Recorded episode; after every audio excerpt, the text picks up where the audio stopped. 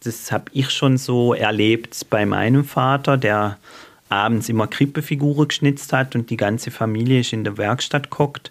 Ich habe gemalt, was weiß ich, meine, meine Mutter hat irgendwie äh, Näharbeiten gemacht. Nahezu romantisch, wie man sich das vorstellt, ja.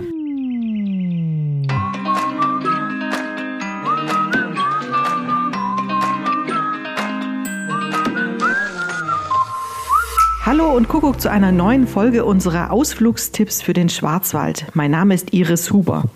Im heutigen Ausflugstipp wird es richtig schön weihnachtlich und winterlich. In unserem Weihnachtsspecial geht es nämlich um Engel und Flügelwesen. Also ziemlich passend zu Weihnachten. Und dafür bin ich als erstes im Glottertal, nordöstlich von Freiburg. Dort wandere ich nämlich heute auf dem Glottertäler Engelsweg. Und nicht nur ich allein, sondern ich habe meine Kollegin dabei, Andrea Würzburger von der Touristinfo im Glottertal. Hallo Andrea. Ja, hallo Iris, guten Morgen. Freut mich, dass du heute da bist und mit mir den Glottertaler Engelweg laufen möchtest. Andrea, hast du einen besonderen Bezug zu Engeln? Oh, Engel, ja, wenn, wenn man das so nimmt, sogar äh, im Kindergarten durfte ich mal den Erzengel Gabriel spielen. So, das war meine allerersten, mein allererstes Erlebnis mit Engeln. Und ähm, klar, Engel gehören zur Weihnachtszeit, Adventszeit einfach dazu. Das ist ganz, ganz klar. Und hier im Klottertal äh, sowieso. Wir haben seit über zehn Jahren den Klottertäler Engelweg und da kommt man gar nicht dran vorbei an den Engeln. Vielleicht wissen ja nicht alle Podcast-Hörer, was haben Engel eigentlich mit Weihnachten zu tun? Engel sind ja Boten des, äh, von, von Gott. Das gibt es äh, nicht nur im christlichen Glauben. Also da sind Boten, die haben eine Botschaft. Und diese Botschaft äh, kann man auch hier auf dem Engelweg erleben, denn jede Engelstation hat ja einen Spruch auf einem Engelflügel. Da denke ich als erstes ja auch an Maria, die von einem Engel gesagt bekommt, du wirst ein Kind gebären. Also da ist ja schon stark der Bezug zu Weihnachten. Äh, ja, und äh, Maria begegnen wir auch auf dem Engelweg, denn es gibt auch einige Krippen hier am Engelweg, also in, in den typischen Glottertaler Rebhäusle, von denen man hier in den Weinbergen noch sehr viele sieht. Das ist was ganz Typisches für Glottertal. Wie und wo und wann kann ich denn als Besucher am besten den Glottertaler Engelweg erleben? Ja, der Engelweg ist ja ein, ein Rundgang hier im Glottertal, der ist 3,7 Kilometer lang.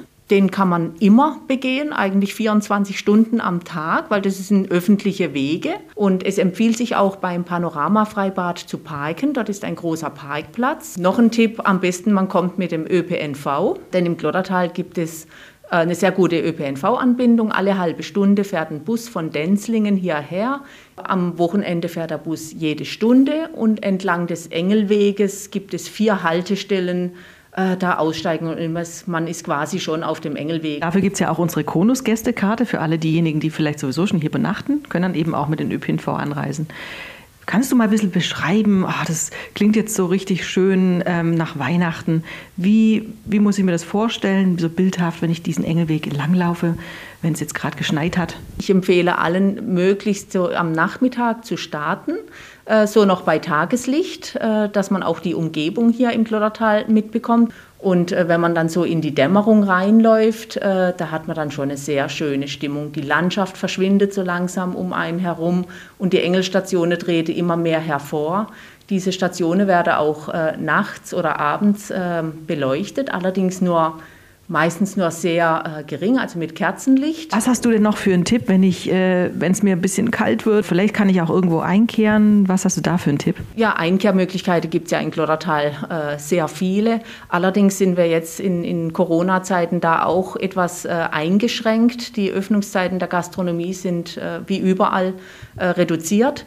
Und auf alle Fälle ganz, ganz große Bitte, bitte vorher reservieren, weil ähm, ja, gerade zur Engelwegzeit sind doch viele Leute unterwegs. Äh, alle Adressen bekommt ihr auf unserer Homepage glottertal.de. Das klingt jetzt schon richtig toll. Ich würde fast sagen, lass uns gleich loslaufen.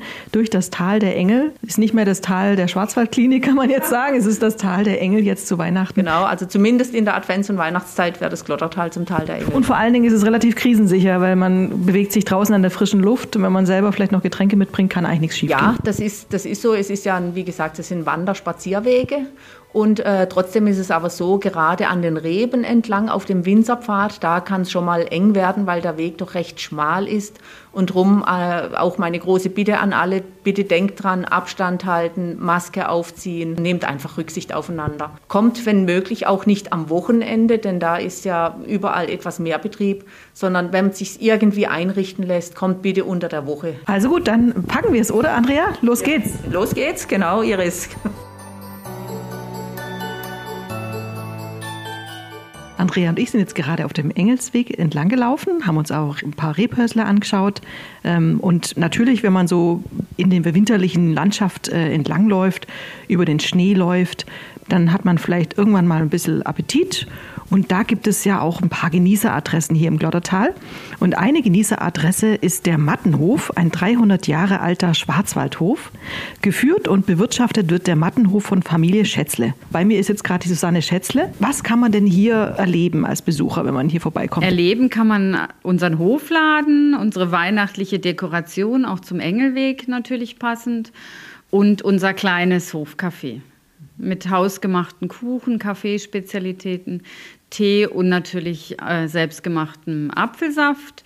Und jetzt in der Weihnachtszeit auch äh, alkoholfreier Punsch zu der Zeit. Wie sieht denn eigentlich so ein klassisches Weihnachtsfest auf einem Schwarzwaldhof aus? Bei uns sieht es ein bisschen speziell aus, weil wir noch ein Geburtstagskind an Heiligabend haben. Da wird nachmittags Geburtstag gefeiert und ähm, dann geht es erstmal in den Stall, alle Tiere versorgen.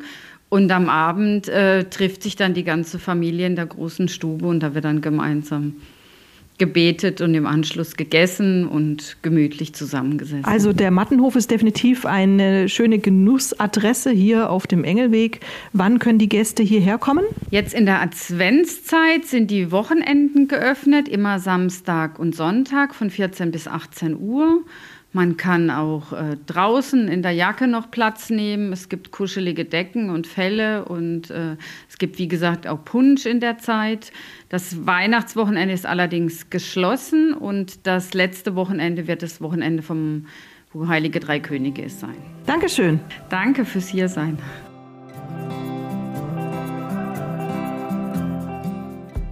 Ich bin vom Glottertal aus gestartet und einmal quer über die Schwarzwaldhügel nach Grafenhausen gefahren. Und da habe ich jetzt einen besonderen Termin, worauf ich mich schon richtig freue. Unser Podcast heißt ja von Engeln und Flügelwesen. Da bin ich jetzt verabredet mit Simon Stiegeler, der der Schöpfer der sogenannten Flügelwesen aus Holz ist. Würdest du dich einmal kurz für unsere Podcast-Hörer vorstellen? Also, mein Name ist Simon Stiegeler. Ich bin 45 Jahre alt und lebe eben in Grafenhausen im Hochschwarzwald und äh, bin Holzbildhauer und freischaffende Künstler. Wie lange machst du das schon? Hast du das Handwerk von der Pike auf gelernt? Hast du den Betrieb übernommen? Gab es die, ähm, diese Holzbildhauerei hier schon immer? Ja, also das ist so, ich habe das von meinem Vater quasi übernommen.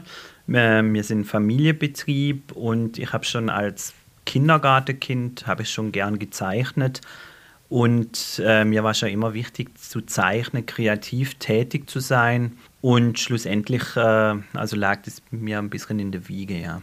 Wenn man jetzt auf dem Glotterteller Engelweg unterwegs ist, da kommt man an einem Kreativplatz vorbei und dort sind auch von dir sogenannte Flügelwesen ausgestellt.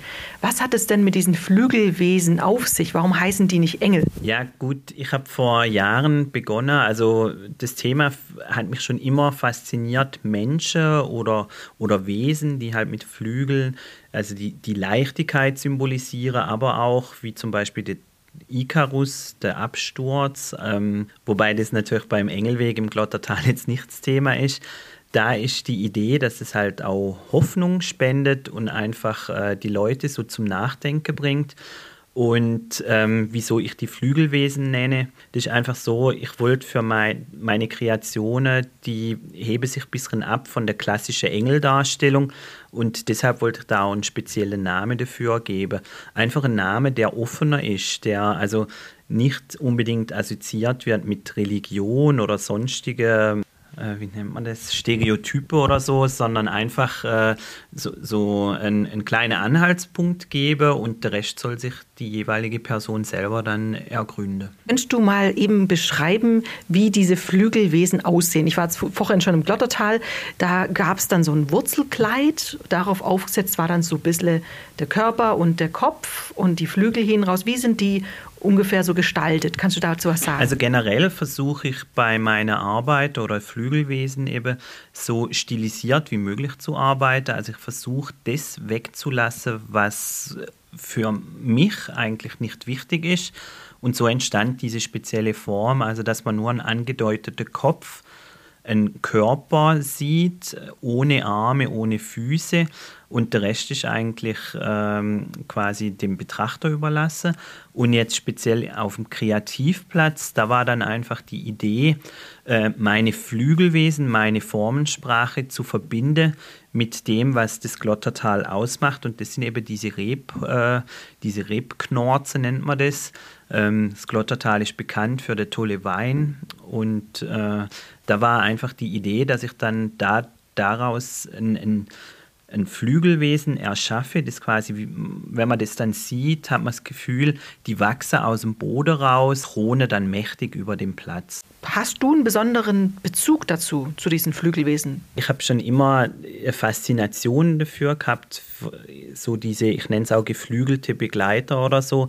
Mir gibt es halt auch eine innere Befriedigung, wenn ich die machen kann. Das ist so was, was mir sehr wichtig ist. Mhm.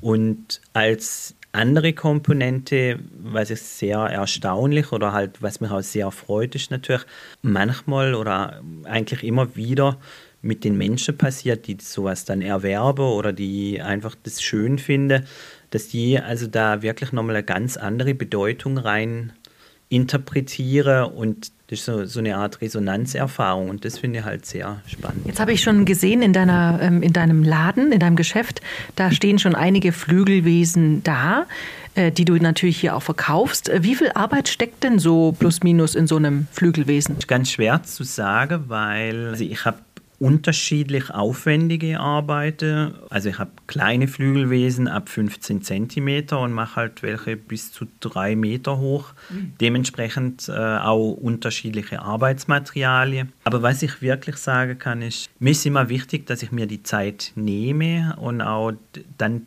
drin bin in diesem in diesem Objekt. Ich, ich stelle mir das so vor wie so ein Schöpfer, der erstmal das blanke Holz sieht und dann entsteht daraus eine Figur, etwas Plastisches. Schwingen da auch Emotionen mit? Ja, klar, schon. Ähm, also generell, man sieht es ja, wenn man bei mir durchs Atelier stöbert oder auf der Homepage oder so.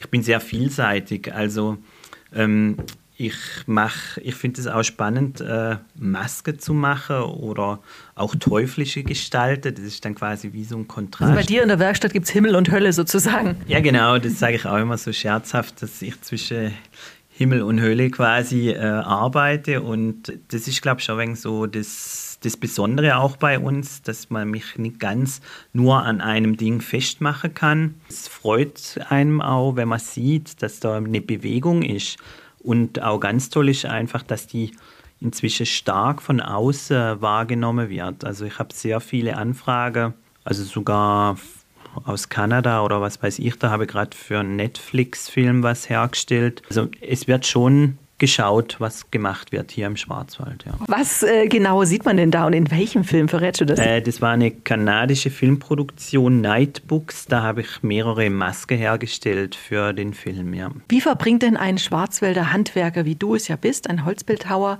wie verbringt der die Adventszeit? Am liebsten natürlich verbringe ich die Adventszeit in der Werkstatt.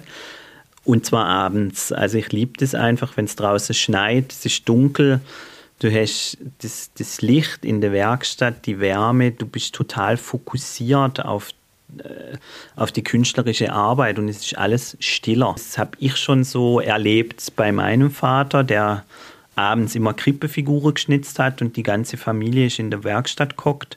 Ich habe gemalt, was weiß ich, meine meine Mutter hat irgendwie äh, Näharbeiten gemacht. Nahezu romantisch, wie man sich das vorstellt, ja. Und das kann man auch als Besucher erleben. Wann ist dein Geschäft geöffnet und was kann man hier noch machen? Kann man hier einen Workshop zum Bildhauer oder irgendwas äh, oder ein bisschen Holzschnitzen? Ja, genau. Also das Geschäft ist eigentlich täglich geöffnet, vormittags ab 10 bis 18 Uhr. Und äh, Workshops gebe ich auch. Äh, da kann man sich anmelden dafür. Äh, ich habe das, also das sind überwiegend so Eintagesworkshops. Da kann man einfach mal so ein bisschen reinschnuppern. Also abends habe ich natürlich zu, weil da will ich ja in Ruhe schnitzen. Und Mittwochs ist, glaube ich, Ruhetag, gell? Ja, genau. Mittwochs, äh, Mittwochmittag und Samstagmittag ist zu. Und Sonntag halt, ja. Oh, also Workshops gibt es bei Simon Stiegler unter Voranmeldung auf jeden Fall und ansonsten das Geschäft einfach nach den Öffnungszeiten schauen und einfach vorbeikommen. Genau, ja. Ich freue mich immer auf Besuch.